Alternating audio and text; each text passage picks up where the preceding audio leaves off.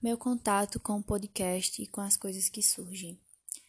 Meu contato com o podcast foi uma coisa extremamente é, inesperada, muito diferente do que eu imaginava que pudesse ser e de uma forma muito bonita e também porque aconteceu com uma pessoa muito especial.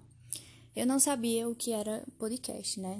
Na verdade, eu já tinha ouvido falar, mas eu nunca tinha me interessado, porque, como fala o título desse podcast que eu falo agora, é sobre o meu contato com as coisas que surgem.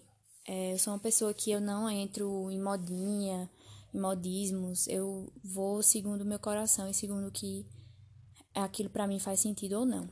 E naquele momento o podcast para mim não despertou nenhum interesse e eu não fui atrás, né? Só porque outras pessoas foram, eu não fui atrás. E aí eu, come... eu conheci uma pessoa e essa pessoa começou a conversar comigo e a conversa foi fluindo e ele e essa pessoa falou: é... Poxa, vamos conversar pro podcast. A gente só conversa se for pro podcast. Aí eu lá vai, lá vai eu, né, atrás de saber o que é podcast. E aí eu vejo que podcast é uma forma de você expressar o que você deseja, né? Seja é, com o intuito de educar, seja com o intuito de expressar apenas o que você sente, o que você acha, o que você pensa, em formato de áudio. E aí eu disse, poxa, muito legal. E a gente começou a conversar dessa forma e foi fluindo de uma forma muito bonita e muito massa. E, é... e aí a gente começou a conversar por podcast, né? Mas foi de uma forma muito inusitada, muito natural também. E muito nossa, porque era uma forma muito natural e muito nossa. Só a gente conversava assim, né? E como um, ar de brincadeira também.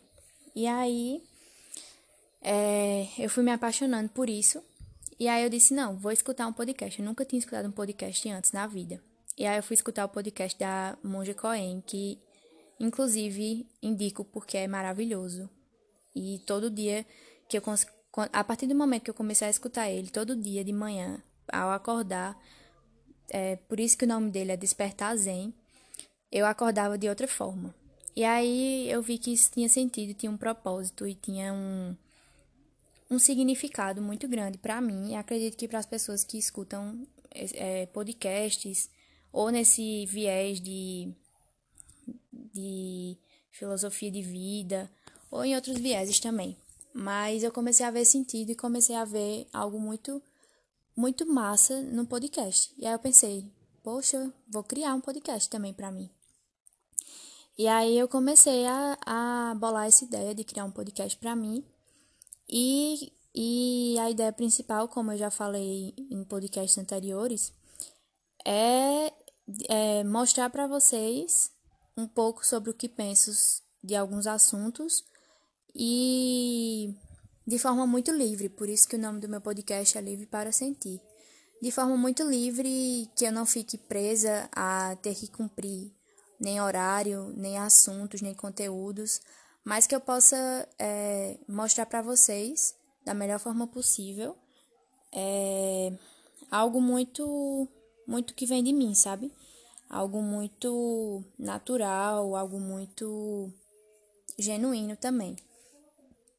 Em relação a, a falar né, sobre meu contato com o podcast e com as coisas que surgem, não só com o podcast, mas com tudo na minha vida, eu só é, começo a me adequar a alguma coisa, ou começo a seguir alguma coisa, se aquela coisa realmente faz sentido para mim.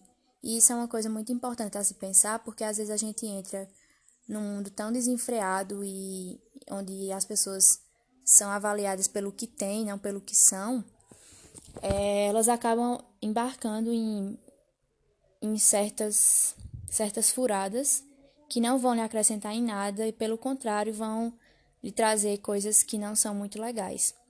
E aí, é, esse lugar de escolha, né, de a gente saber escolher e saber é, ver se aquilo realmente faz sentido pra gente e se aquilo vai nos trazer algo benéfico.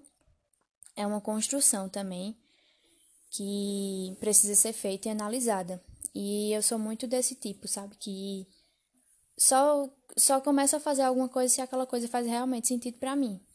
quando eu comecei a ver que o podcast era uma coisa que faz, fazia e faz sentido para mim, porque eu sou uma pessoa também que gosta muito de, de discutir sobre assuntos, de conversar e de ver o lado do outro e de poder trocar conhecimento, trocar ideias.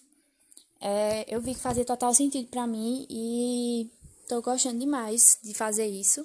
E é como eu falei, é algo bem espontâneo e sem nenhuma pressão, né? Livre para sentir é eu falar o que eu sinto da maneira que eu sinto, sem nenhum, nenhuma preocupação teórica ou nenhuma preocupação de cumprir a agenda, de cumprir horário, mas algo bem livre. Então é isso. Eu acho que fica aqui a dica para pensar o que é que realmente faz sentido para mim, sabe? E é isso.